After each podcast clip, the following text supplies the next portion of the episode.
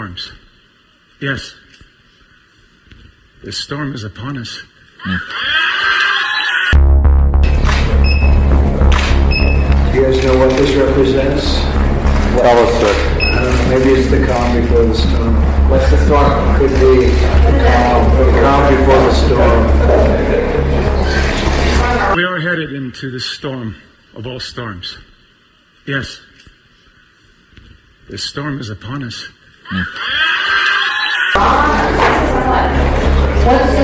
have the world's great military people in this room, I will tell you that. And uh, we're going to have a great evening. Thank you. Indian states have seceded. The United States Army ramps up activity. The White House issued warnings to the Western forces as well as the Florida Alliance. The three-term president assures the uprising will be dealt with swiftly. Let me know if you want to try anything on. Are you guys aware there's like a pretty huge civil war going on? What storm, Mr. President? You'll find out. All across America. We just try to stay out. With what we see on the news, seems like it's for the best.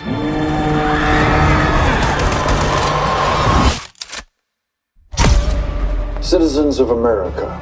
The so called Western forces of Texas and California have suffered a very great defeat at the hand.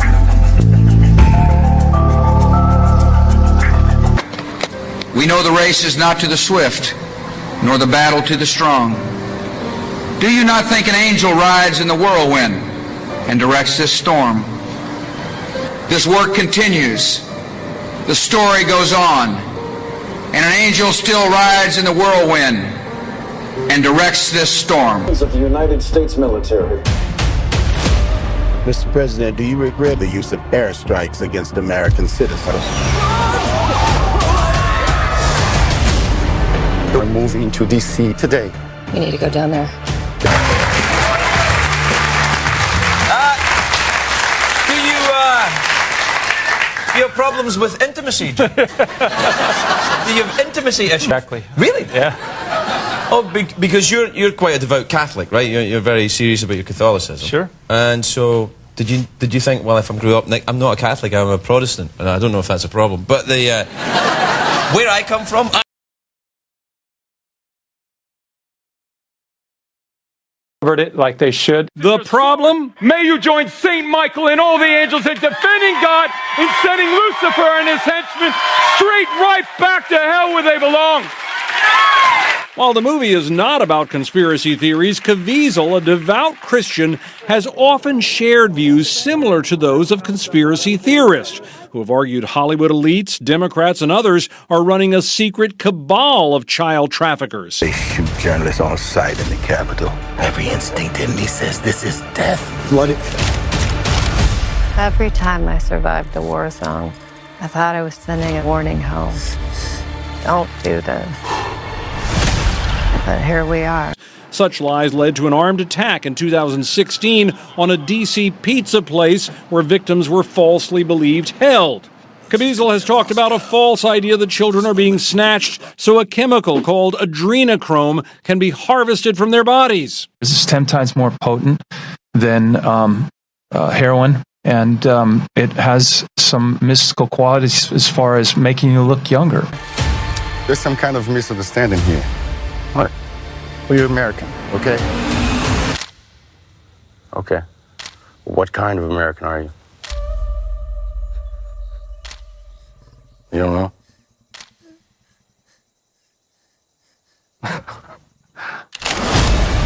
The Western forces will reach the White House on July 4th. Oh my God. Get in the car! Get in the car! A scathing review in Rolling Stone notes that while the movie reflects none of those falsehoods directly, it also fails to note how many victims are teenagers, trafficked by family members, or people they know. There's nothing about harvesting children for organs or drinking their blood. But the implication is still that there is a very powerful pedophile elite. Welcome to this special edition of Nightcast. Today I'll be talking to Eduardo Verastegui, actor and producer, about his new film, Sound of Freedom. Eduardo, thank you for being with us. Thank you so much. Thank you. Yeah. Making a movie about child trafficking is not the kind of thing someone would think would make great theater. We need a movement This is beyond us. This is too big. For at least a while. And dying in your beds many years from now, would you have been willing to trade all the years from this day to that for one chance? So we need a movement because if this thing is not a priority for the American government, neither for the, for other governments in other countries, then what we need to do is to create a movie because movies have the potential to move people. You, you, you, you, we must fight for that authentic freedom. This is my calling. I have a I have a weapon. I have a weapon of mass instruction and inspiration. Move, move, move. You're gonna hang back. I'm not hanging back. Films, as I said before, movies can move people. One nation under God, indivisible, with liberty and justice for all. I didn't say, God, what do you want me to do? What what are the kinds of things people can do to create a movement? I covered it like they should. The problem? May you join Saint Michael and all the angels in defending God and sending Lucifer and his henchmen straight right back to hell where they belong. I'm gonna make a movie. I'm gonna act, and then I'm gonna, I'm gonna use the movie as an instrument to raise awareness and to create a movement, right?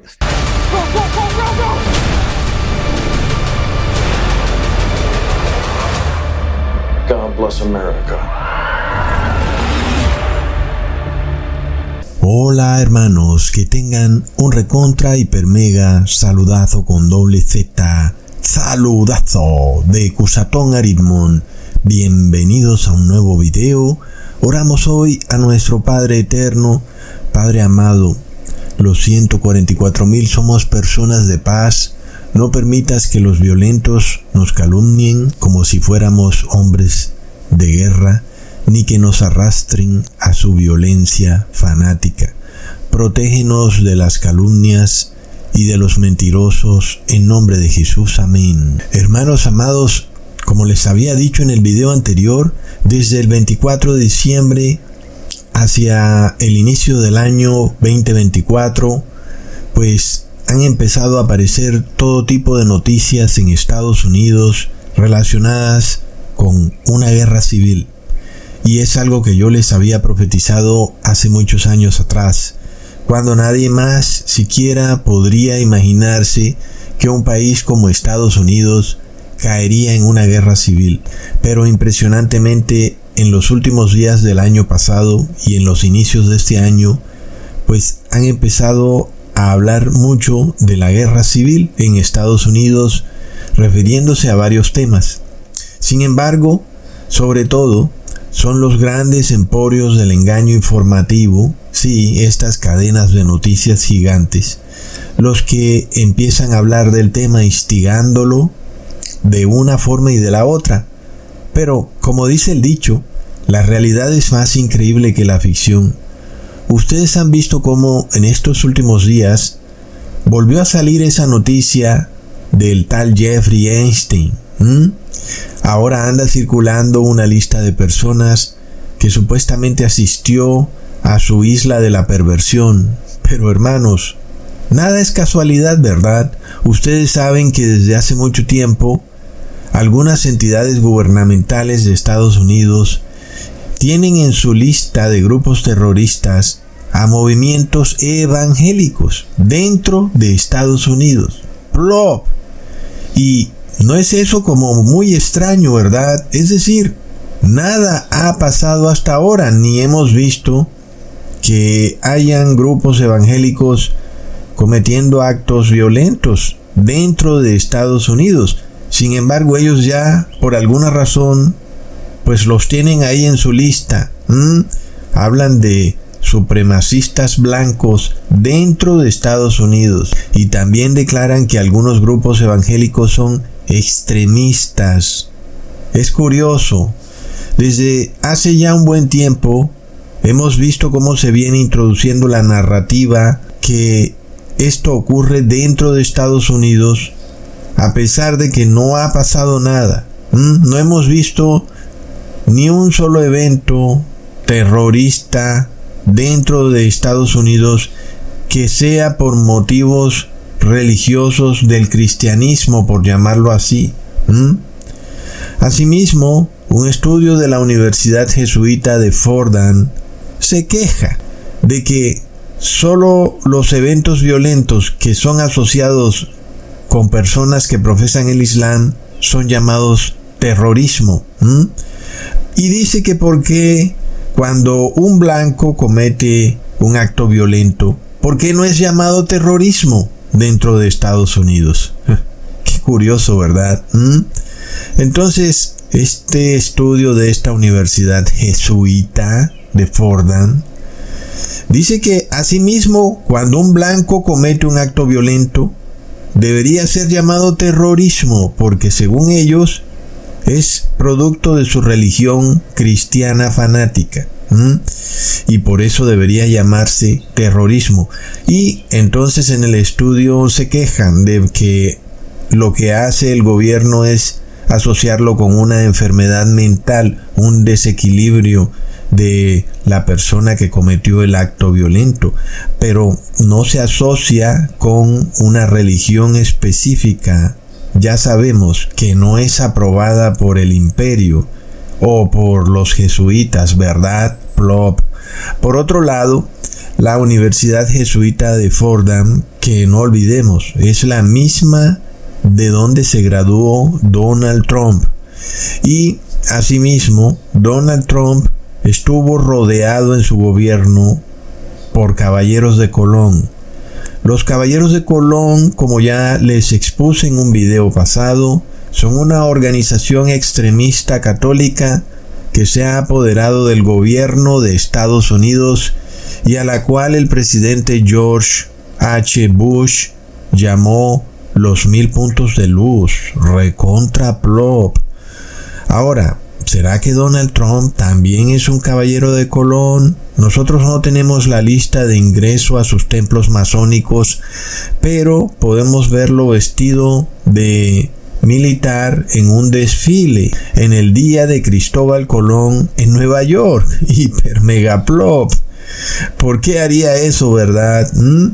Entonces, hermanos, Sí, hay todo un movimiento muy poderoso para tratar de inducir a ciertos grupos evangélicos en Estados Unidos a alienarse y a armarse para combatir ciertas cosas extrañas que ocurren en Estados Unidos. Y es como algo así como tratar de desatar una guerra santa en Estados Unidos.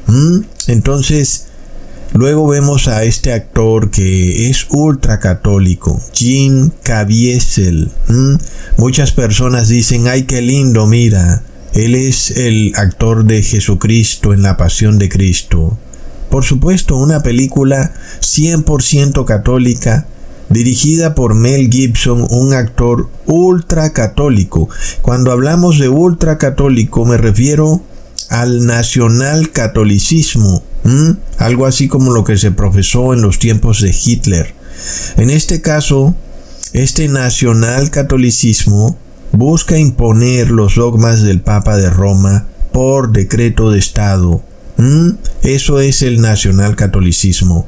Obvio que la película La Pasión de Cristo es una película católica. Nosotros vimos la cruz. Claro que la cruz es un símbolo de Roma por excelencia.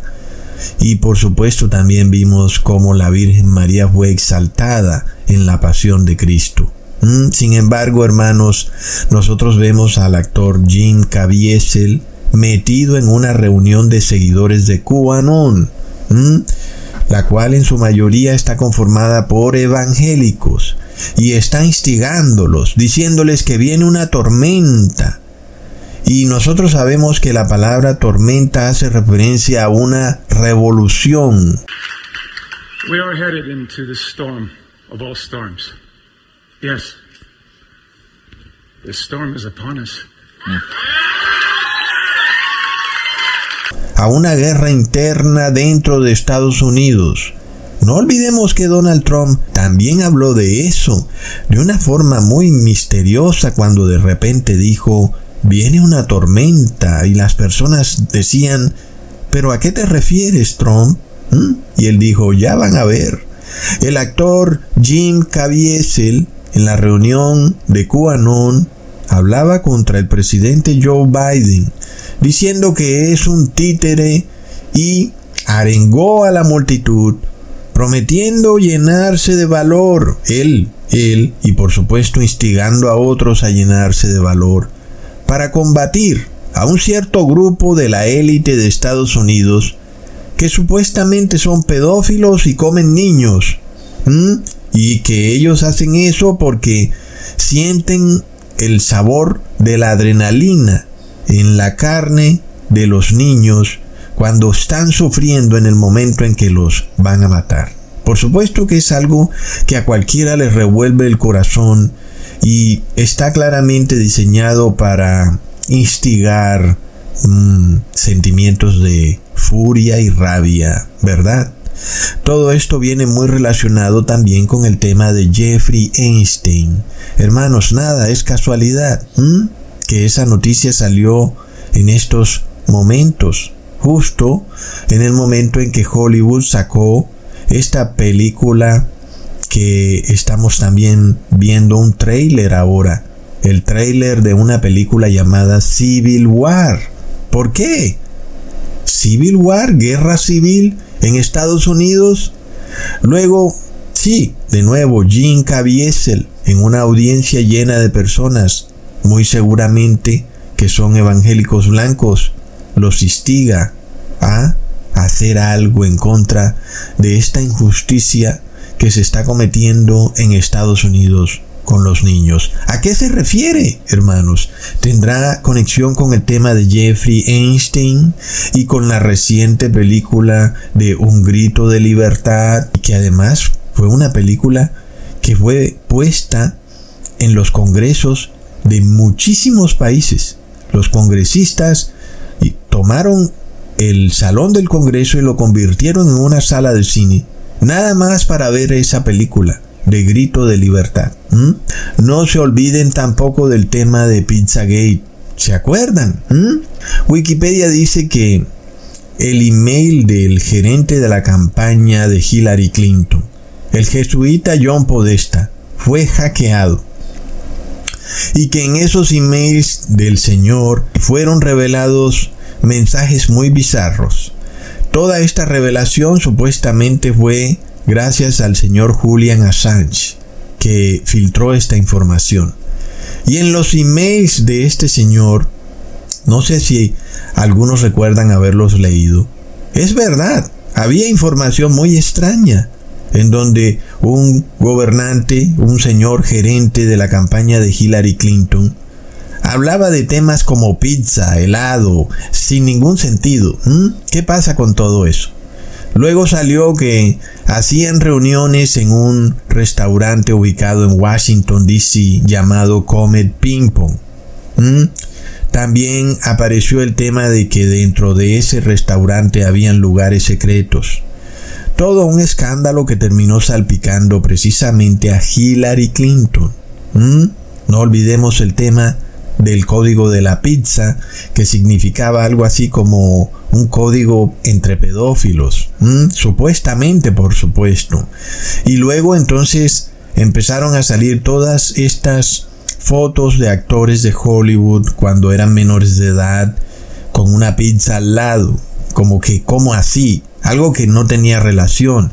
Inclusive ya esto es difícil buscarlo en Google. Es algo muy bizarro. Luego salió que un grupo de supremacistas blancos andaban tratando de denunciar todas estas conexiones entre pedófilos que supuestamente harían parte del Partido Demócrata, PLOP. Asimismo, no olvidemos que de repente el hombre del tiroteo, ¿no? Ustedes saben cómo está ese tema, en donde un hombre de la nada toma un rifle R15 entró al restaurante Comet Ping Pong y empezó a disparar, porque supuestamente dentro del restaurante pues se armaban grupos de pedófilos que, bueno, empezaban a violar y abusar de niños. Y todo esto ¿por qué?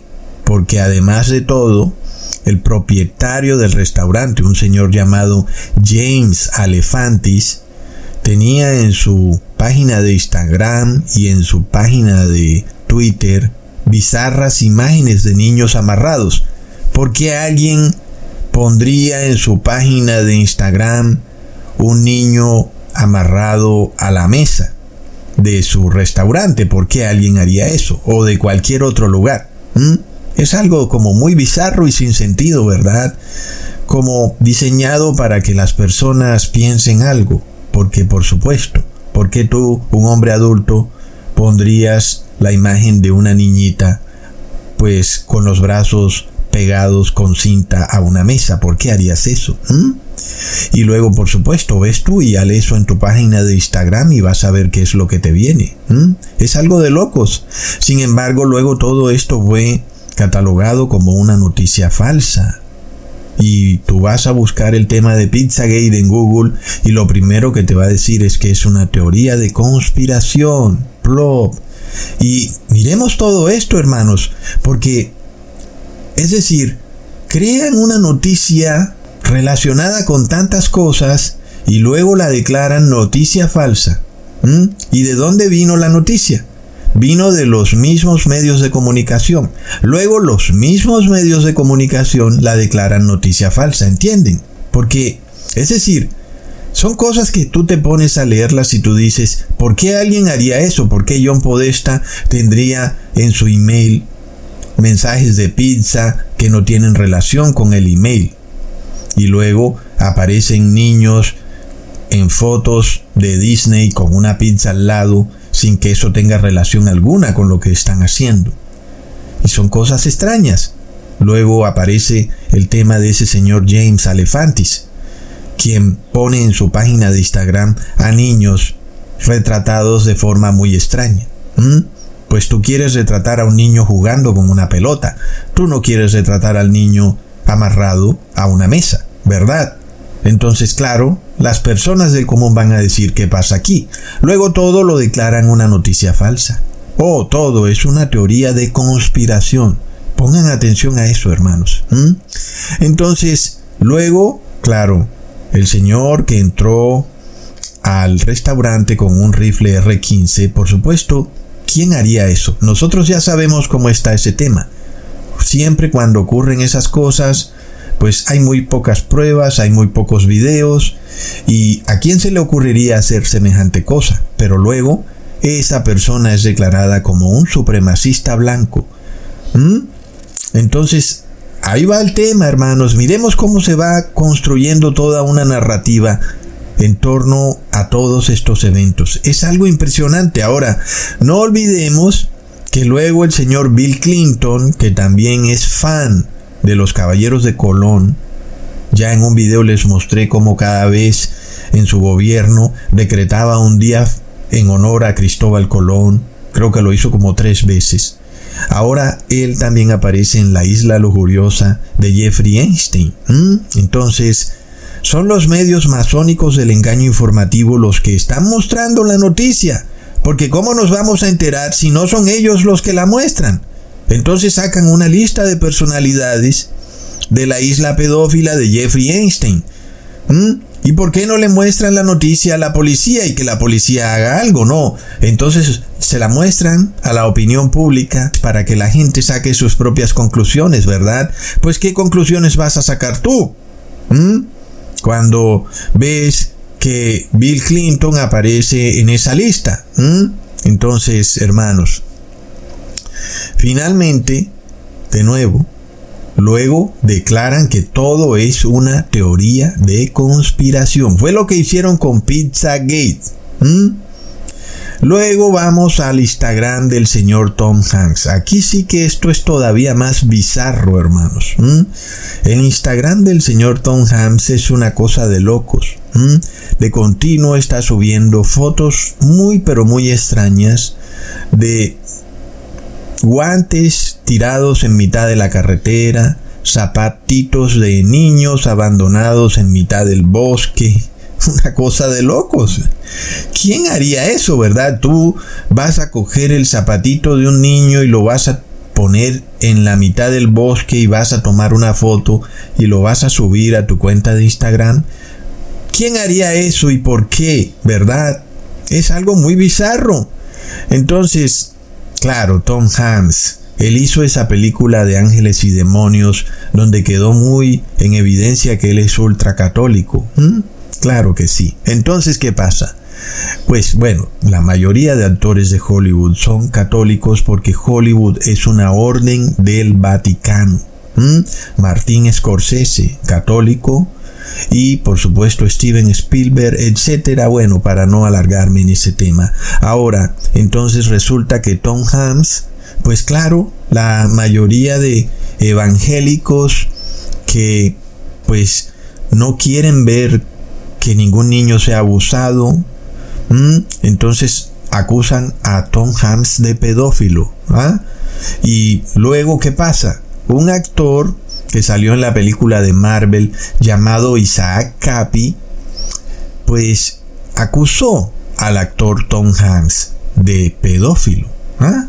Y resulta que luego ese actor se suicidó, entre comillas. Nosotros sabemos ese tema también cómo está cuando dicen que alguien se suicida y realmente no se suicida. El caso de Jeffrey Einstein, realmente se suicidó o no se suicidó, son cosas que no se pueden comprobar, pero que son muy extrañas.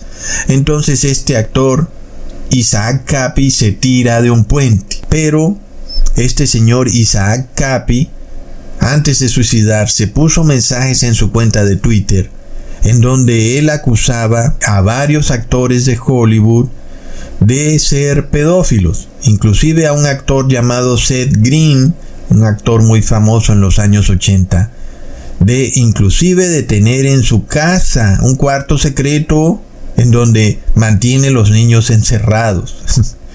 bueno, hermanos, alguien dirá, es cierto, Cusatón, en fin, nosotros no tenemos prueba de nada de eso, pero lo que les voy a explicar, pues es lo impresionante de todo, hermanos. Y porque vamos de vuelta a este actor ultracatólico Jim Caviezel.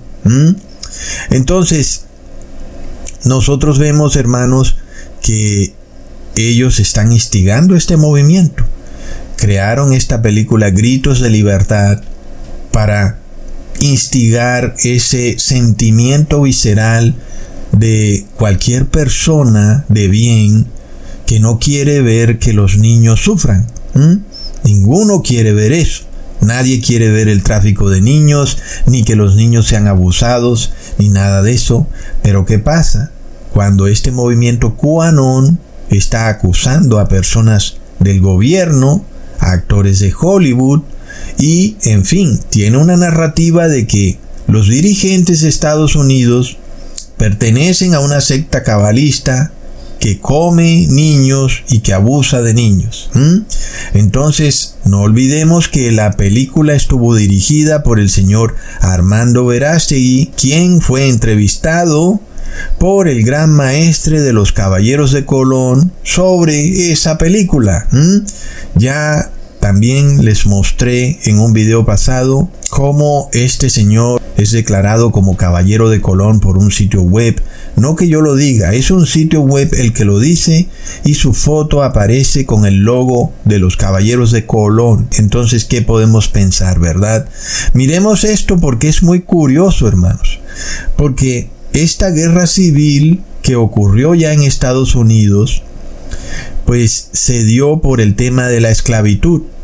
En la parte del sur de Estados Unidos se apoyaba la esclavitud. En la parte del norte de Estados Unidos se buscaba abolir la esclavitud. Entonces uno podía ver en esa guerra civil que ocurrió un componente moral, ¿verdad? Pues las personas del norte querían liberar de la esclavitud a personas de color negro que eran esclavizadas solo por su color de piel, algo bastante injusto, algo que pues no debe ser así, ¿verdad? A cualquiera le causa también un sentimiento visceral, que tú naces de color negro y ya eres esclavo. No tiene ningún sentido, pero era lo que ocurría en la época. Así son los seres humanos de ilógicos. Entonces, Miremos también que eran precisamente los sacerdotes jesuitas los que estaban detrás del comercio de esclavos en Estados Unidos.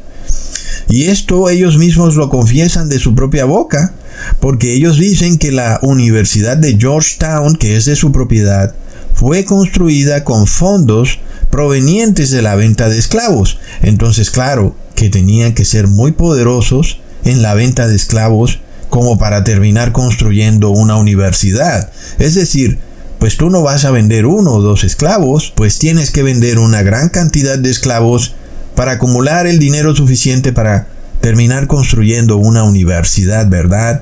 Entonces es algo que ellos mismos lo declaran. Hoy en día, aunque lo confiesan, no quieren devolver la universidad a sus verdaderos propietarios, que son los descendientes de esos esclavos que vendieron para comprar la universidad. Ellos son los verdaderos propietarios. Pero los jesuitas lo confiesan porque son como el Papa Francisco. Ellos piden perdón, pero luego no quieren enmendar el pecado que cometieron, sino que quieren que todo siga así. Ellos dueños de la propiedad. Pero no funciona así. El verdadero perdón es cuando devuelves la propiedad a sus verdaderos dueños. Cuando tú robas algo, pues tienes que devolverlo. Y entonces el perdón es correcto. Luego, si tú pides perdón y no enmiendas el pecado, entonces simplemente eres hipócrita. Entonces, ¿qué pasa? Pues se forma una guerra civil en Estados Unidos que tenía una base de algo que era moralmente incorrecto o algo que era inmoral, ¿cierto? El tema de los esclavos. Entonces Estados Unidos empezó en esta guerra. Hoy en día vemos una división esta división en torno también a una crisis de moralidad en donde los demócratas son culpados por los republicanos evangélicos de ser inmorales. Los demócratas son proabortistas y los demócratas están culpando a los cristianos evangélicos que son abolicionistas del aborto de ser radicales fundamentalistas, supremacistas blancos. Entonces, demócratas y republicanos proabortistas versus abolicionistas del aborto están siendo llevados a una guerra civil. Entonces, el tema del video es cuál? ¿Quiénes están de nuevo detrás de la guerra civil, controlando a ambos bandos para que Estados Unidos colapse? Es la Iglesia Católica con sus sectas secretas. No olvidemos quién está detrás de Plan Parenthood. Es el caballero de la Orden Ecuestre del Santo Sepulcro, el señor Bill Gates. Él es el dueño de Plan Parenthood. Hermanos. Y luego, ¿quién apareció luego en la lista de visitantes a la isla de la lujuria de Jeffrey Einstein? Bill Gates. Hermanos. Y ¿Quiénes son los que están instigando el otro bando? El señor Jim Caviezel, Armando Verástegui y otros católicos caballeros de Colón que han creado este grupo QAnon para instigar a los evangélicos a irse a las armas para tratar de salvar a los niños. Pero luego todo es una teoría de conspiración. Entonces, ¿qué pasa? Se está instigando una guerra civil en Estados Unidos a través de personalidades famosas como Tom Hanks, inclusive políticos, Hillary Clinton, inclusive también hemos visto estas imágenes del presidente Joe Biden hablando con niñas menores de 16 años, inclusive le da un beso en la boca a su nieta. Todo esto es para seguir instigando el mismo tema, en donde hay ciertos grupos evangélicos en Estados Unidos que por supuesto se molestan ante esas imágenes. Luego, los medios masivos de la información masónica van y declaran todo como una teoría de conspiración. Es decir, que estos grupos evangélicos terminan desatando una guerra ¿En base a qué? a una teoría de conspiración. ¿Entienden lo que están haciendo, hermanos? Es de locos. Es un plan bien armado.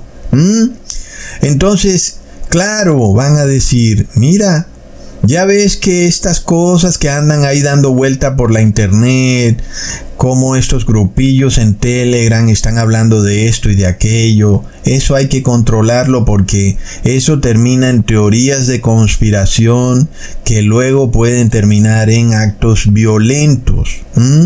Entonces, es lo que viene. Cuando de repente se desate esta guerra civil en Estados Unidos, con el objetivo de supuestamente acabar con la secta élite cabalista de pedófilos que dirige la nación, recontraplop. Entonces, ya vemos que luego quienes han instigado todo pertenecen a la masonería católica. ¿Mm? Es una jugada maestra, que ahora no me malinterpretes. De seguro que tal vez exista la tal secta, en fin, de seguro que tal vez existan estas cosas horrendas. Bueno, pero no tenemos prueba de nada. Nosotros sabemos quién es el verdadero poder acusado de pedofilia. De eso sí hay prueba, y es la Iglesia Católica. Pero eso no le da derecho a nadie a tomarse la justicia por las propias manos, ni de iniciar una guerra civil. Ya sabemos que la mayoría de sacerdotes nunca van a la cárcel por los actos de abuso sexual que han cometido.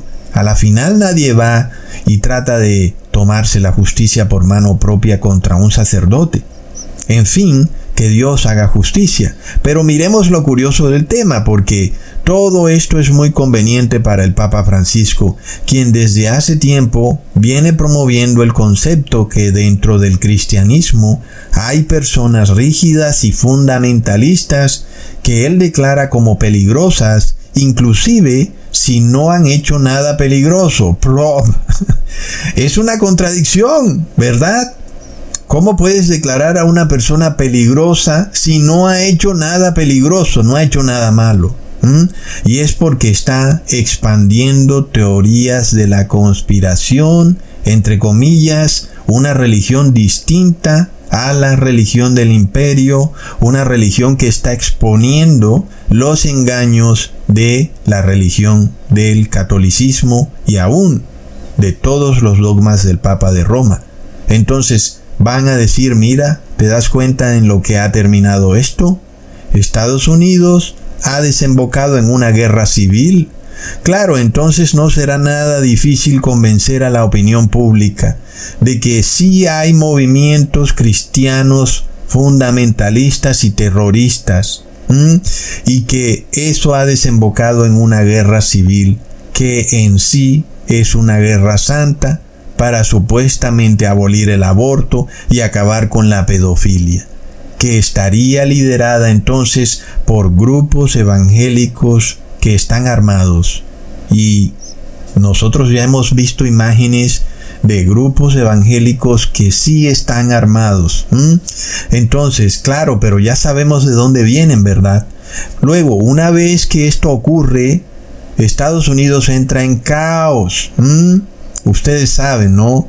Porque después del caos viene el orden, o como dicen ellos, ordo ab cao.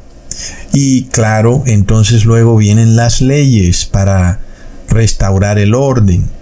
Entonces son leyes que limitarán la libertad de conciencia, ya que quedó probado, ¿no? Por fin quedaría probado, según el Papa de Roma, que si tú permites que las personas tengan libertad de conciencia, terminarán usando la religión para objetivos violentos, al punto de que llevarán a la sociedad al caos. Finalmente entonces quien saldría ganando en esta guerra civil es la Iglesia Católica y por supuesto el Papa de Roma, porque Estados Unidos terminará aboliendo la libertad de conciencia y eso sería un cumplimiento perfecto de la encíclica del Papa Gregorio XVI, Mirari Vos, la cual dice que la libertad de conciencia es un error pestilente y plop. Es un plan ingenioso, ¿verdad? Del que yo pienso que no hay marcha atrás. No hay manera de evitarlo. Esto va a ocurrir. Y, y no es curioso que desde hace un par de semanas yo expuse a esta secta secreta de caballeros de Colón que está adueñada del gobierno en Estados Unidos y luego de inmediato entonces empezaron a salir todos estos videos de YouTube hablando del tema de la guerra civil. Empecemos a hablar de una guerra civil en Estados Unidos. ¿Pero por qué? ¿Por qué hablarían de eso? ¿Mm? ¿Por qué Estados Unidos podría de nuevo entrar en una guerra civil? ¿Mm? Recontra Plop. Y luego no olvidemos que fue el caballero de Colón William Barr, que fue el fiscal general durante el gobierno de Donald Trump, quien restauró la pena de muerte a nivel federal en Estados Unidos, algo que ya se había abolido. Y yo pregunto si es algo calculado para legalizar la pena de muerte durante la revolución que viene. Tremendo.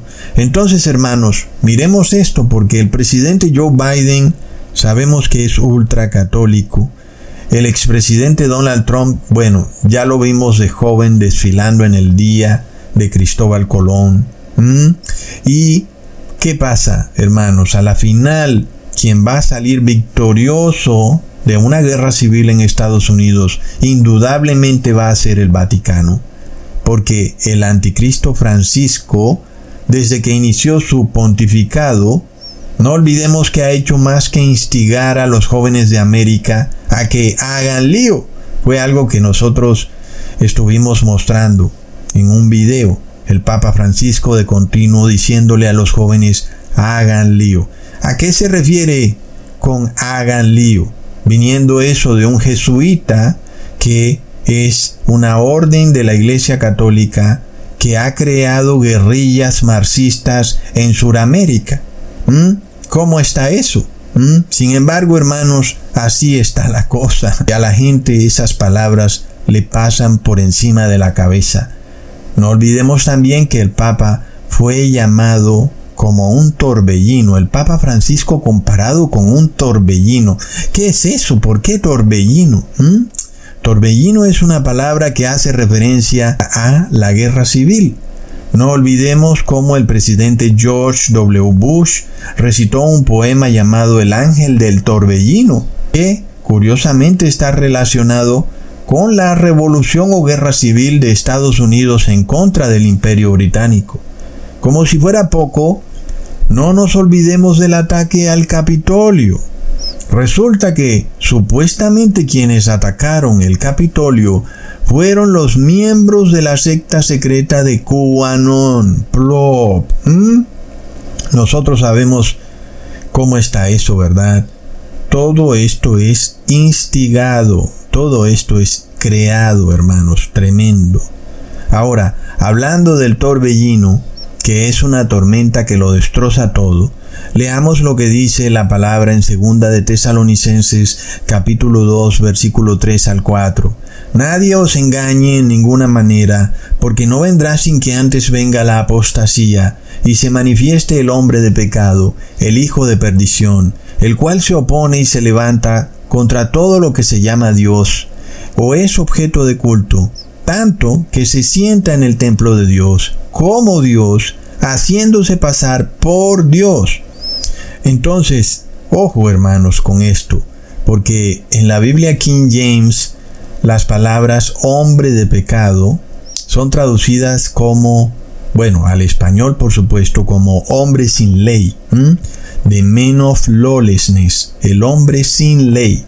Y claro, porque el Papa de Roma odia la ley de Dios y también odia, por supuesto, a aquellos cristianos que guardan la ley de Dios. Él los llama rígidos y fundamentalistas y dice que son peligrosos, aun y cuando no han hecho nada malo. Entonces, ¿qué pasa? El hombre sin ley, que es el Papa de Roma, pues quiere derrumbar la ley no solo la ley de Dios, sino las constituciones. ¿Por qué? Porque precisamente al no haber ley, pues él puede violar la conciencia de las personas. Y claro, tú ves, por ejemplo, lo que está pasando en Ecuador. y es una agenda que está en toda Centro y Suramérica, la agenda de instaurar estados de emergencia. Y claro, el estado de emergencia es un periodo donde no hay ley, un periodo donde la constitución y las leyes quedan abolidas o congeladas o como quieras llamarlo, por lo que el gobernante básicamente puede hacer lo que le dé la gana, porque no hay ley. Es algo muy extraño que un gobernante haga esto sin entender las consecuencias de hacerlo. Yo no lo puedo entender. Como estas personas dicen que van a Harvard, dicen que son tan estudiados y derrumban sus propias leyes. No puedo entenderlo, pero es lo que hacen, porque ya sabemos que son personas que reciben órdenes del Papa de Roma. Y entonces, claro, ellos piensan que todo esto traerá algo bueno para la sociedad, pero es todo lo contrario. Cuando el pueblo empiece también a derrumbar las leyes, pues van a ver qué es lo que se viene. ¿Y por qué el pueblo va a derrumbar las leyes? Porque el gobernante ya derrumbó las leyes. Cuando el pueblo también se dé cuenta que el gobernante congela la constitución, declarando estado de emergencia, pues algunas personas van a deducir que en esos estados de emergencia pueden hacer lo que quieran. Y eso nosotros sabemos a dónde va, cuando sabemos que también salió una película llamada Purga, en donde el crimen estaba permitido por cierto periodo de tiempo. Es de locos, hermanos. Entonces, ¿qué pasa? Imagínate un periodo de tiempo declarado como estado de emergencia, donde las personas no tienen alimento y como no hay ley, entonces van a entrar a donde quieran a robar su alimento. ¿Mm? Es tremendo. ¿Qué pasa? Porque el pueblo imita a los gobernantes. El gobernante derrumba la ley y luego el pueblo también derrumba la ley. Lo que sigue es anarquía. No hay ley en las calles. Y el Papa de Roma es eso, es el hombre sin ley. ¿Y por qué? Porque es lo que él necesita para sentarse en el templo de Dios, haciéndose pasar por Dios, como si fuera Dios. Entonces, ¿quién es el único en el mundo que se hace llamar Santo Padre? Son cosas muy lógicas. Por supuesto entonces que la manera de abolir la libertad de conciencia y la libertad de expresión es derribando la ley, porque la ley protege la libertad de conciencia y de expresión. Entonces el Papa de Roma tiene que derrumbar las constituciones y para eso necesita que haya caos en la sociedad. Y como para ponerle una cereza a este pastel, nosotros vemos que ellos instigan el problema y luego hacen que se forme todo un conflicto para luego ellos venir como la solución. Lo estamos viendo en el tema de Pizzagate. Instigan el problema, son los medios masónicos del engaño informativo los que sacan la noticia y empiezan a hablar de este Pizzagate. Y luego entonces dicen que es una noticia falsa. Luego de que ya han instigado todo un movimiento que pretende hacer justicia, porque ven que el Estado no hace justicia.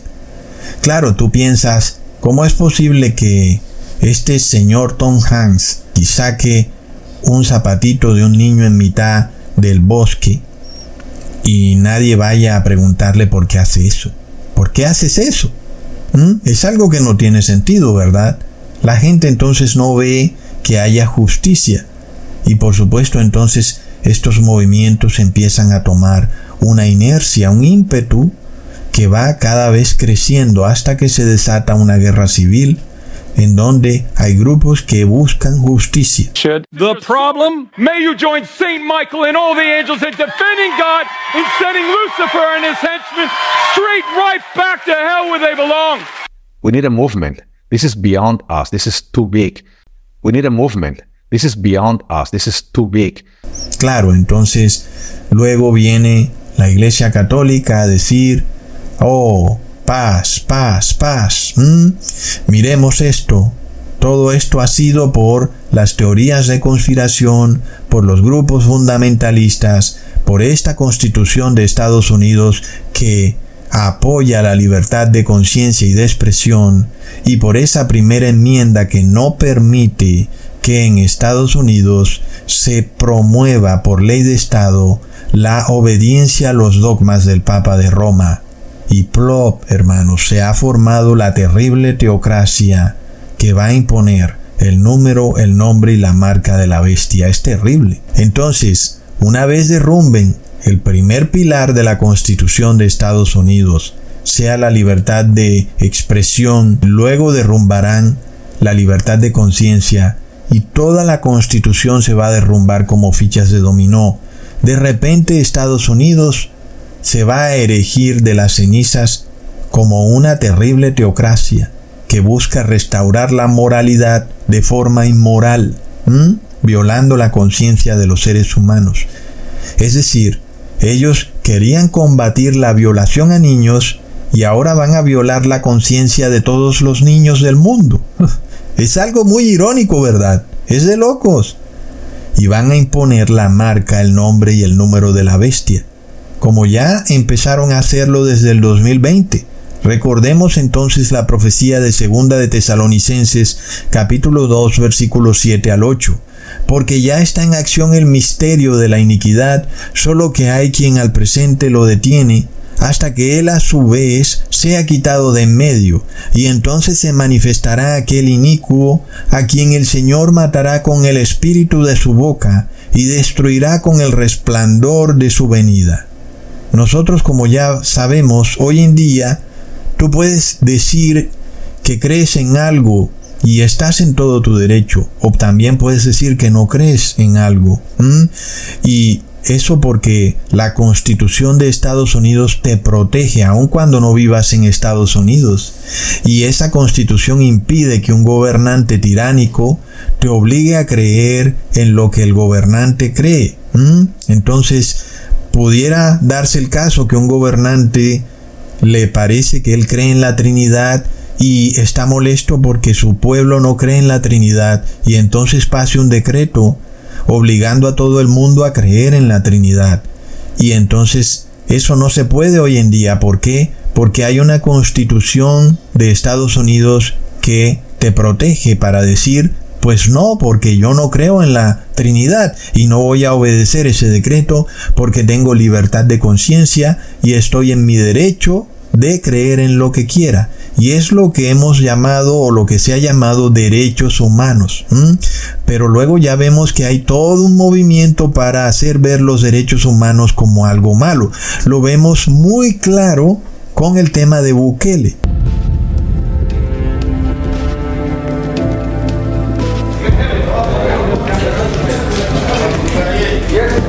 poquísimo tiempo, El Salvador ha pasado de ser el país más peligroso del mundo, literalmente, el país más peligroso del mundo, a estar en camino a ser el país más seguro de América. El cual siempre está hablando de que los derechos humanos han hecho de El Salvador una nación fallida, un estado violento tomado por delincuentes. Pero luego resulta que tú vas a ver quiénes son los delincuentes y eran sacerdotes católicos guerrilleros. con la guerrilla marxista de El Salvador, que luego se mimetizó a pandillas, pero que a la final sabemos que seguían siendo controladas por los mismos sacerdotes católicos guerrilleros. Entonces, Claro, a la final lograron el objetivo, derrumbaron los derechos humanos en El Salvador y la mayoría de personas en El Salvador no quieren saber nada de derechos humanos porque piensan que es algo que lleva a la nación a la violencia y que es algo que se usa para proteger a delincuentes, cuando los derechos humanos nunca fueron creados para proteger a los delincuentes. A la final todo fue precisamente esa estrategia. Es algo que las personas de Sudamérica conocen muy bien. A ti te roban el celular, tú vas a poner el denuncio y nada pasa, y si capturan al delincuente lo sueltan, y todo es una agenda, para luego decirte que es por culpa de los derechos humanos. Cuando nada tiene que ver lo uno con lo otro. Simplemente el aparato judicial no funciona y no funciona por una agenda clara, la agenda de tratar de derrumbar los derechos humanos, para luego hacerlos ver como culpables de que el sistema no funcione. Y entonces ya vemos que es un movimiento muy fuerte del cual no hay escapatoria, hermanos. Esto se va a dar. Y en el 2020 también vimos un ejemplo muy claro. Viste un atisbo de esa teocracia con dientes de hierro que pretendía obligarte a creer en un medicamento en el que tú no creías. Pero ellos te decían que aunque tú no supieras el contenido del medicamento, te iba a dar salud y tenías que aceptarlo porque el gobernante lo decretaba. Pero ese gobernante no pudo llegar más lejos al punto de mandarte a la cárcel o declarar una pena de muerte sobre ti porque tú no creías en el medicamento, precisamente porque la Constitución de Estados Unidos protege ese derecho que tú tienes a creer que ese remedio no era bueno para ti, aun y cuando la autoridad decía que sí era bueno para ti. Pero tú como ser humano tenías un derecho o lo tienes aún, aunque muy débil, a creer en que aun y cuando el gobierno lo diga, si tú no lo crees, no tienes por qué obedecerlo, porque tienes el derecho a creer en algo, la libertad de conciencia. Y por eso fue que no pudieron seguir avanzando en medidas extremas con tal de obligarte a recibir el remedio. No pudieron. Y solo pudieron llegar al punto de llevar a las personas a aceptar el remedio a través del miedo o a aquellos que voluntariamente lo aceptaron. Pero el grupo restante que dijo, lo lamento, pero yo no creo en eso y no lo voy a recibir, con ese grupo no pudieron hacer nada, hermanos.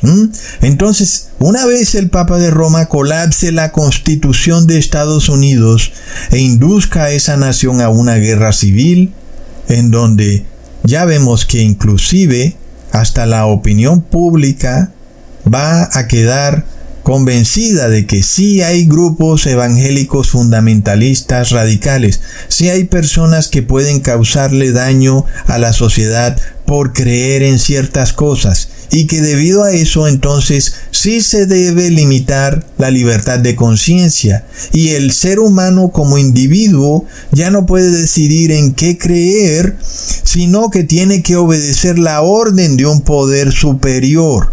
Es algo muy conveniente para la Iglesia Católica, la cual ella ha profesado durante toda su historia que ella es la única autorizada para descifrar la Biblia y que lo que ella diga de su interpretación de la Biblia es lo que debe ser aceptado por el cristiano.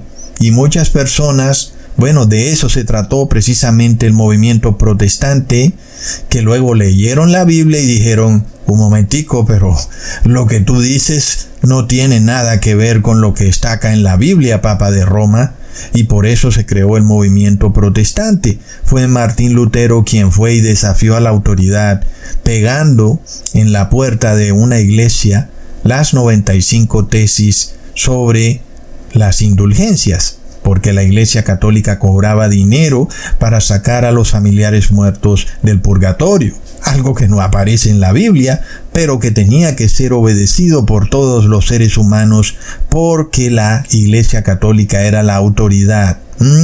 Y eso es lo que se quiere restaurar de nuevo cuando se haga ver a la sociedad y a las personas que la libertad de conciencia es un concepto nefasto y que lleva a la sociedad al colapso total. Entonces sigue el tema de la paz y la prosperidad la paz y la seguridad. ¿Y qué hacer? Limitar la conciencia por la paz y la seguridad. Y cuando hagan eso, entonces lo que sigue son las siete últimas plagas de la ira de Dios, hermanos. Ahora, otro problema grave que tiene Estados Unidos, razón por la cual esto no tiene vuelta atrás, es que ellos han impreso tanto dinero que su economía está literalmente chamuscada. Entonces, recuerdan mi video de la ruta al anticristo en donde el gobierno de Alemania, el que precedió al gobierno de Hitler, que fue conocido como la República de Weimar, fue un gobierno que desató una inflación rampante, como ya les he explicado, es algo así como un gobierno demócrata o un gobierno liberal, un gobierno que relajó los conceptos morales, pues hubo todo un relajamiento en Alemania, las personas andaban bailando en las discotecas y siendo promiscuas y también hubo una inflación rampante. Es decir, es el mismo proceso que estamos viendo ahora, en donde el Partido Demócrata relaja las leyes de la moralidad para luego instigar a un partido republicano que viene a poner orden. Entonces, durante el gobierno del partido de la República de Weimar, se desató una inflación rampante, en la cual un pedazo de pan llegó a costar lo mismo que costaba una casa. Y entonces cuando Hitler llega al poder el 30 de enero de 1933, pues se encuentra con una Alemania en completa bancarrota. Es algo muy similar a lo que va a encontrar el próximo que llegue al gobierno en Estados Unidos, un país en total bancarrota. Entonces, volviendo a Alemania, ¿qué fue lo que hizo Hitler para solucionar la bancarrota y la crisis económica que estaba en Alemania? pues inició una guerra, plop, y eso hace parte de esta ruta al anticristo que se repite hoy en día. Estados Unidos hoy está en completa bancarrota, está gobernado por un gobierno liberal que ha relajado las normas de la moralidad y no ha colapsado aún porque el resto del mundo aún recibe sus dólares como si fueran oro. Pero en el momento en que los gobiernos de otras naciones ya no quieran aceptar el dólar, el único recurso que le quedará a Estados Unidos será desatar guerras por todas partes. No solamente guerras externas, hermanos, también una guerra interna. Y nosotros estamos empezando a ver eso, ¿verdad? Primero guerras externas, como la que ocurre entre Israel y Palestina, Luego recientemente ha sido bombardeado el país de Irán. Y no olvidemos la guerra de Ucrania, hermanos. Es de locos. Entonces, vamos a seguir viendo el concepto de guerras, muchas guerras desatándose, porque Estados Unidos es el mayor productor de armamento del mundo. Y es lo mismo que ocurrió con Hitler. Él empezó a crear todas estas fábricas de armamento, y fue lo que sacó a Alemania de la pobreza, la guerra. Plop, es algo horrible, ¿verdad, hermanos? En el caso de una guerra civil en Estados Unidos, nosotros vamos a ver que ya hay muchas personas armadas dentro de esa nación, armadas hasta los dientes. Y pienso yo que si se llegara a desatar una guerra civil, pues se va a ser muy complicado hablar de estos temas toda vez que alguien puede decir que yo estoy con un bando o con el otro, cosa que no es cierto. A la final, lo único que nos interesa es decirle a las personas que se arrepientan. Nosotros no buscamos que el Papa de Roma deje de ser Papa de Roma o que el gobierno de Biden renuncie o que Donald Trump renuncie. Nada de eso nos interesa. Si el presidente Joe Biden quiere gobernar por mil años, que lo haga. Si el Papa de Roma quiere derrumbar las constituciones, que lo haga. Nosotros estamos diciendo que esto no tiene reversa, es algo que va a pasar, no importa lo que haga nadie. Y al revés, si tú haces algo contrario para evitar que esto pase, lo único que estás haciendo es ir en contra de la profecía y lo que estás haciendo es ser enemigo de la profecía y por tanto enemigo de Dios. Entonces es lo que nosotros hacemos. Pero claro, igual se va a hacer difícil hacer estos videos. Hermanos, nosotros, por supuesto, repudiamos todo acto violento. Nuestro único llamado es al arrepentimiento sincero, genuino y despojado de todo interés mundano. Pero sabemos que no importa lo que se haga, este mundo está destinado al colapso. ¿Para qué luchar por ciertas cosas en este mundo? Si viene una destrucción repentina, como lo declara la palabra de Dios. Ahora, nosotros vamos a ver inclusive ciudades que hoy vemos como prósperas reducidas a ciudades fantasmas y la gran ciudad fue dividida en tres partes y las ciudades de las naciones cayeron y la gran Babilonia vino en memoria delante de Dios para darle el cáliz del vino del ardor de su ira. Ahí está entonces, ¿qué sentido tiene para nosotros tratar de hacer un movimiento político como lo que hacen con este cubanón para tratar de evitar que el gobierno de Estados Unidos haga esto o aquello, si ya está profetizado lo que viene. Las ciudades de las naciones cayeron. Es algo que Dios ya declaró. ¿Cómo vamos a ir en contra de la palabra de Dios? No podemos hacer nada. Simplemente debemos actuar acorde a lo que Dios ya declaró. Él dice que las ciudades van a colapsar. Para nosotros no tiene ningún sentido evitar que colapsen. Por eso rogamos al Padre que nadie venga a calumniarnos como miembros de estos movimientos de QAnon, sobre todo cuando son controlados por miembros de sectas secretas de la Iglesia Católica. Eso sería muy irónico, porque son personas que están precisamente subyugados a la voluntad del Papa de Roma, mientras nosotros estamos subyugados a la voluntad de Dios. Por supuesto que no vamos a ser idiotas útiles, subyugando nuestra conciencia a la conciencia del Papa de Roma, cuando es precisamente lo que condenamos. Nosotros nos sometemos a la voluntad de Dios, y la voluntad de Dios es guardar su ley, y guardar su ley es algo bueno, es algo santo, y es algo que trae paz. Porque nosotros ya tenemos un Salvador en los cielos. Él viene a rescatarnos de este mundo caído, él nos llevará a la santa ciudad. Y hermanos, como siempre les digo, ojalá esta gente se quedara quieta. ¿Por qué tienen que andar acelerando las cosas? ¿Por qué no aplazan el tema? ¿Por qué no dejan esto como para cinco años más o diez años más? Pero no, andan muy desesperados, colapsando sus constituciones, derrumbando las leyes, declarando estados de emergencia. ¿Cuál es el afán de todo esto? Es algo impresionante, hermanos. En cuanto a nosotros, somos seres de luz y paz. Somos los 144 mil. Somos seres de orden y de obediencia a las leyes de Dios y a las leyes de los gobiernos. Nadie jamás podrá hacernos participar en un acto violento en contra de un gobierno, ni de forma activa o pasiva. Nosotros seguimos la imagen de Jesús en este mundo caído. Y cuando estudiamos los evangelios de Jesús, vemos que él no participó absolutamente en ninguna insurrección en contra del gobierno romano, ni de el gobierno de los fariseos, ni de forma activa ni pasiva. Y si aún el Papa de Roma fuera coronado por el Congreso de Estados Unidos como el presidente del mundo, que es lo que ellos quieren hacer, pues nosotros seguiremos llamando a las personas al arrepentimiento porque Jesús viene pronto. Leamos en Mateo capítulo 5 versículo 9. Bienaventurados los pacificadores, porque ellos serán llamados hijos de Dios.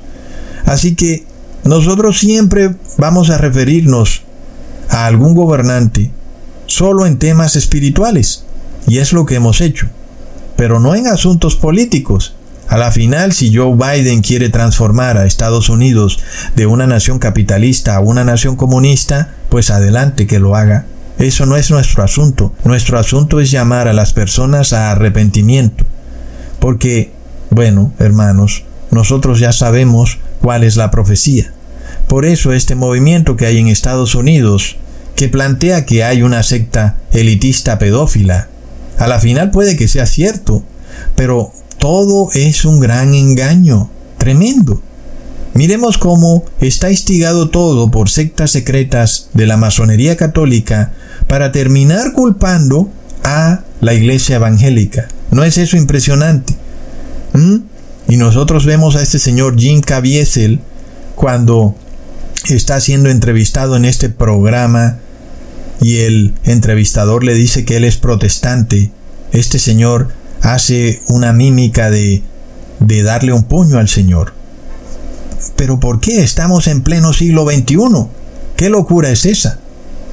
En cambio nosotros tenemos miles de amigos católicos y vivimos en paz con ellos y podemos hablar con ellos. Si quieren escucharnos, les predicamos y si no quieren escucharnos, guardamos silencio. ¿Mm? Pero no tenemos por qué obligar a nadie a creer en algo, ni tampoco tenemos por qué molestarnos cuando alguien no cree en lo que nosotros creemos. Lamentablemente no es el caso así con los católicos. En el caso de lo que ocurrió recientemente con un pastor que destrozó a una Virgen María, muchos católicos se enfurecieron. Yo no entiendo por qué se enfurecen.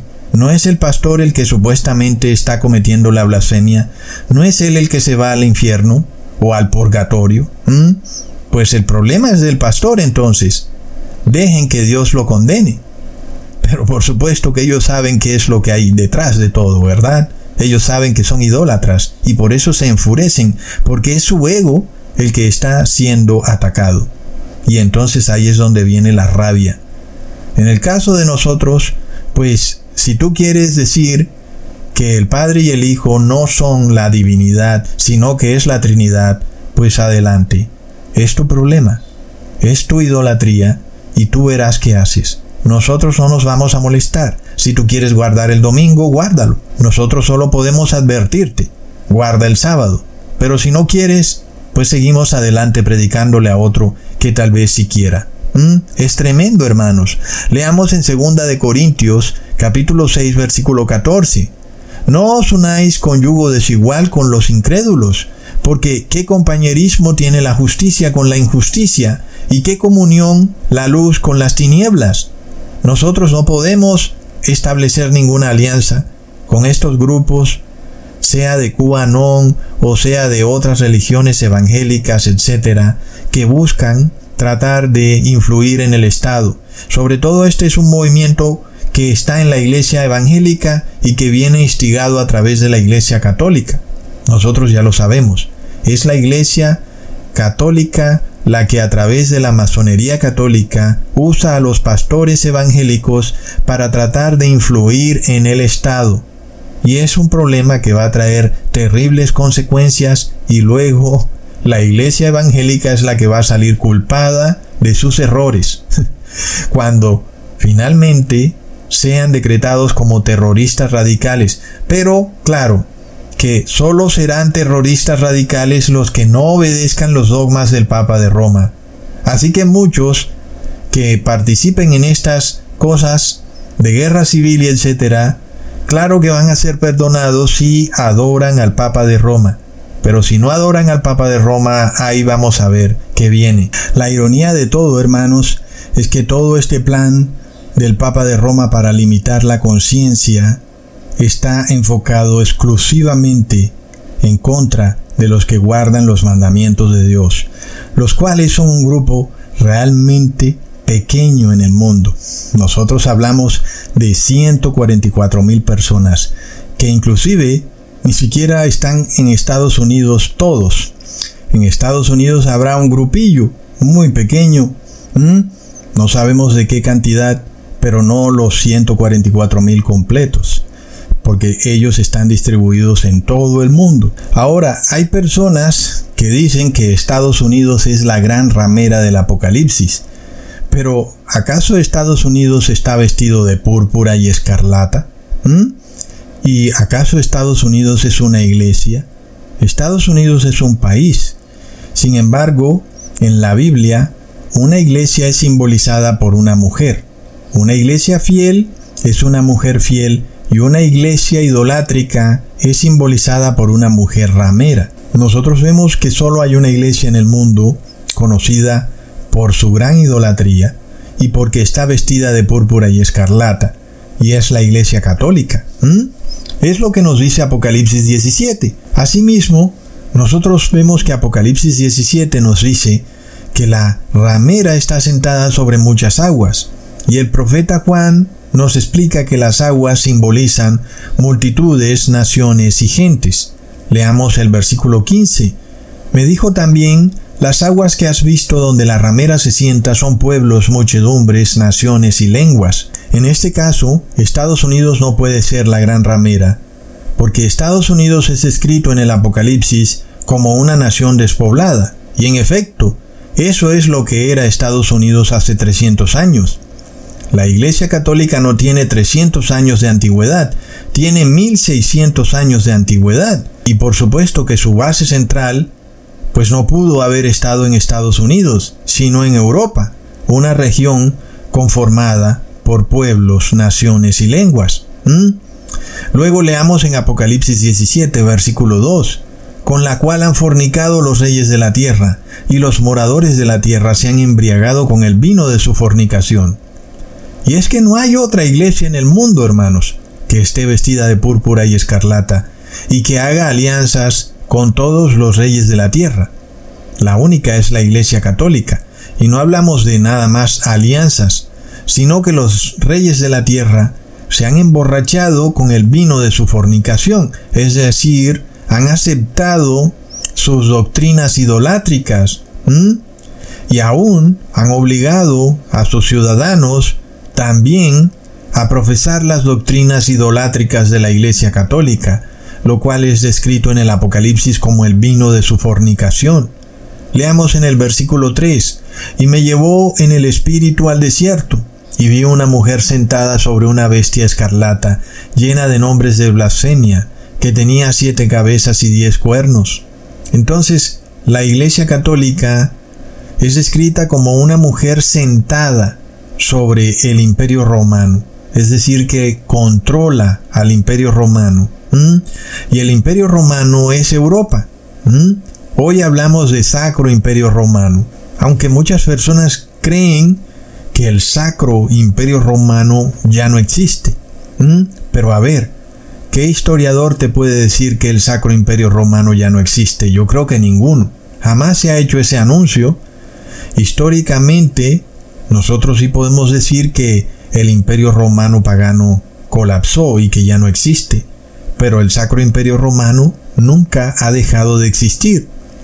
Sin embargo, hoy los medios del engaño informativo masónico te dicen que el presidente de Europa y el presidente de la comunidad europea y en fin, son países democráticos y todo es lindo y bello, pero plop, están agrupados en algo que el Apocalipsis llama la bestia, un monstruo de siete cabezas que tiene diez cuernos sobre sus siete cabezas.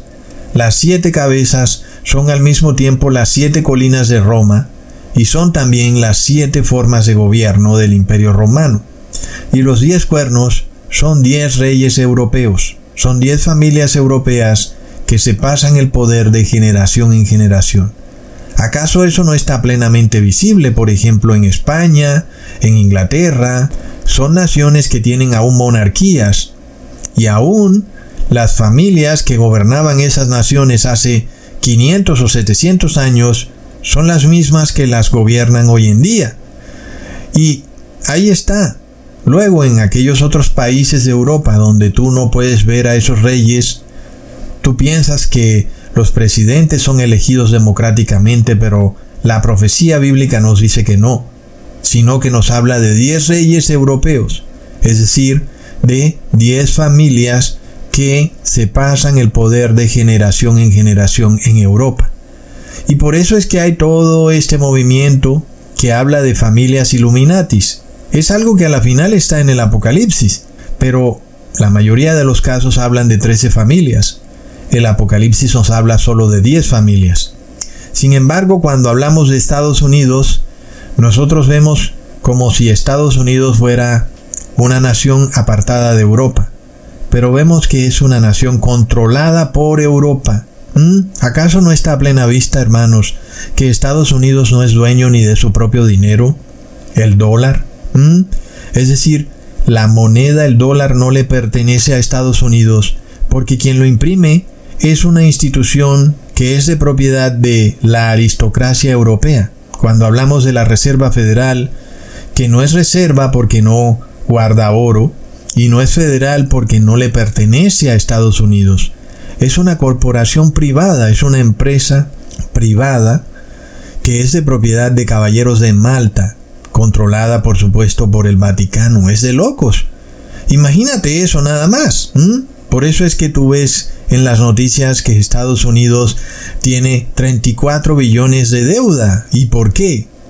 Si a la final Estados Unidos es el dueño del dólar y el dólar es la moneda de confianza global. Es decir, quien es dueño del dólar es dueño de todo. Porque antes el dólar estaba vinculado al oro. Si tú querías tener dólares, primero tenías que tener oro. Pero ya no es así. Ahora el dólar se convirtió en la moneda global. Y simplemente es imprimir dólares. Y el que sea que imprima dólares, pues tiene todo el dinero del mundo. Pero plop, no es Estados Unidos quien imprime dólares. Estados Unidos tiene que ir a la Reserva Federal, que es de propiedad de la familia Rothschild, que son caballeros de Malta, y hacerle un préstamo a esa empresa. Por eso es que cada vez que el gobierno de Estados Unidos necesita dinero para funcionar, pues tiene que ir a hacer un préstamo a la Reserva Federal. ¿Y por qué? Si es su propia moneda. Porque no son dueños ni de su propia moneda. La moneda es de propiedad del Vaticano. Entonces, cada año tú ves que se forma todo un escándalo porque el gobierno de Estados Unidos ha alcanzado el techo de la deuda y el Congreso no le queda de otra que subir el techo de la deuda.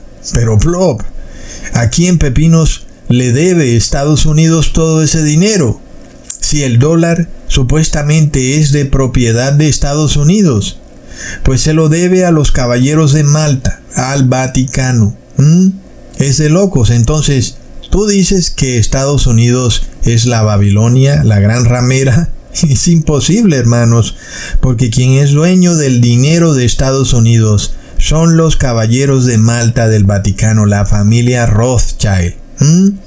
Entonces no me vengas con ese cuento de que Estados Unidos es la gran ramera, si ni siquiera es dueño de su propio dinero. Y cuando quieren obtener su dinero, tienen que ir a pedírselo a los caballeros de Malta, ¿entiendes? Ahora, la bestia que es cabalgada por la Iglesia Católica, que es una bestia que está llena de nombres de blasfemia, ya vimos que una de esas cabezas de esa bestia es el Pontifex Maximus. Y este Pontifex Maximus era parte del gobierno del Imperio Romano Pagano.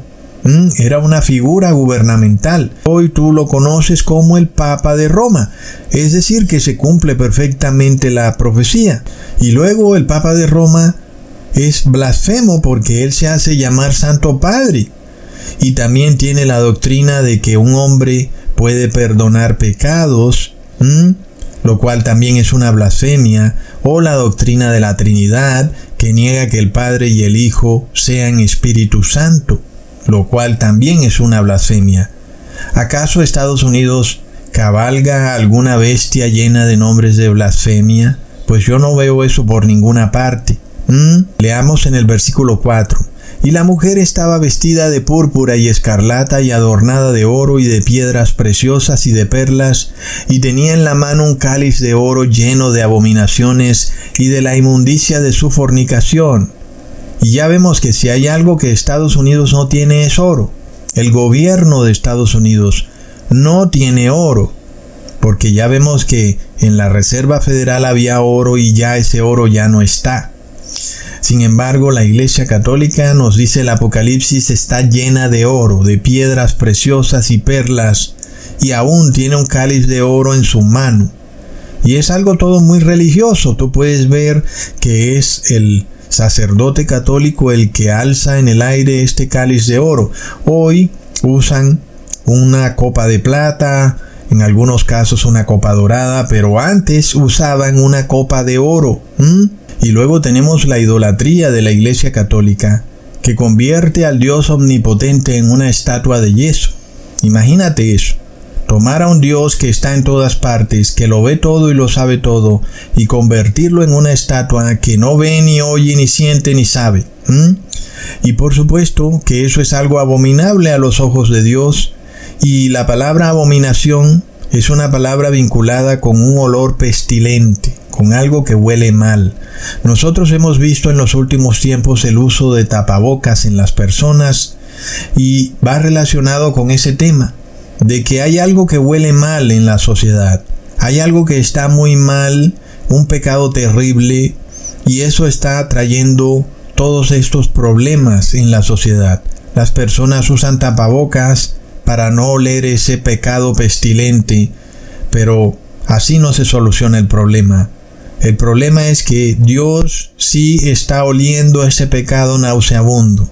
La idolatría, el robar, el mentir, en fin, toda una serie de pecados terribles que se están cometiendo con más y más frecuencia en la sociedad, al punto de que tú no puedes contratar a nadie porque esa persona te va a robar. No hay nada que tú puedas hacer para que no te roben, a la mínima das la vuelta y te roban. Y es por el concepto de la Iglesia Católica de el buen ladrón. Es una doctrina que ellos predican frecuentemente, que le hace creer a las personas que tú puedes robar y que entonces Dios te va a perdonar en el último momento. Pero no funciona así. Cuando tú crees eso es porque eres el mal ladrón. Entonces es una doctrina torcida y abominable. Es algo pestilente ante Dios. Y por eso se llama abominación. La abominación desoladora es una entidad, una institución que es el Papa de Roma, que no respeta la ley de Dios, pero además persigue al pueblo de Dios. Entonces, desola al pueblo de Dios. Y por eso se llama abominación desoladora. Es algo terrible, sobre todo cuando es esta institución la que pretende perdonar los pecados del ser humano, cuando ella misma no reconoce la ley de Dios. Y no olvidemos que el pecado es la transgresión de la ley de Dios. Es todo muy irónico, ¿verdad? ¿Mm? Es como una gran sátira. Que el mismo que no reconoce la ley de Dios se declare como autoridad para perdonar los pecados de los hombres, cuando él mismo no reconoce aquello que es pecado. Prop. Es de locos, hermanos. Con razón Dios llama a la doctrina de la Iglesia Católica como algo abominable, pero refiriéndome exactamente a los dogmas del Papa de Roma y finalmente también han hecho beber a las naciones de este vino de la fornicación, de esta doctrina idolátrica. Y todo eso además se transforma en una borrachera que se convierte en guerra. Nosotros vemos como las naciones de Centro y Suramérica, naciones muy católicas, han sido tradicionalmente naciones muy violentas. De hecho, los países más católicos de Sudamérica son los países más violentos de Sudamérica. Es de locos. Y luego, ¿cuál es la solución de los gobernantes para traer la paz y la seguridad a Centro y Sudamérica? Derrumbar las constituciones, es decir, derrumbar las leyes. Es el mismo concepto de la abominación desoladora, que no reconoce la ley. Es impresionante. Nosotros cuando vemos el vino aturdidor que ha tenido que beber Centro y Suramérica, vemos un claro común denominador en todas las naciones. Alta inflación, monedas que colapsan, delincuencia rampante, guerra civil, corrupción. Son todas enfermedades que han sufrido Centro y Suramérica, naciones altamente católicas. De repente Estados Unidos empieza a convertirse en una nación católica. ¿Y qué es lo que ha empezado a ocurrir en Estados Unidos? Alta inflación, moneda que colapsa, delincuencia rampante, guerra civil, hermanos. Está a plena vista para cualquiera que quiera ver. Entonces, hermanos, ahí les dejo el tema. Por eso hay que tener un poco de cuidado con lo que estamos compartiendo en nuestros grupos, sobre todo cuando viene de grupos conspiranoicos como los de QAnon. Y cuando nosotros vamos y compartimos estas cosas, pues queda como si estamos de acuerdo con ellas. Así que tenemos que estar avisados cuando nosotros vemos todo este tema que trata de instigar una revolución en Estados Unidos. Hay que estar avisados, hermanos. Es tremendo. Les mando un abrazo y un saludazo. Hasta pronto.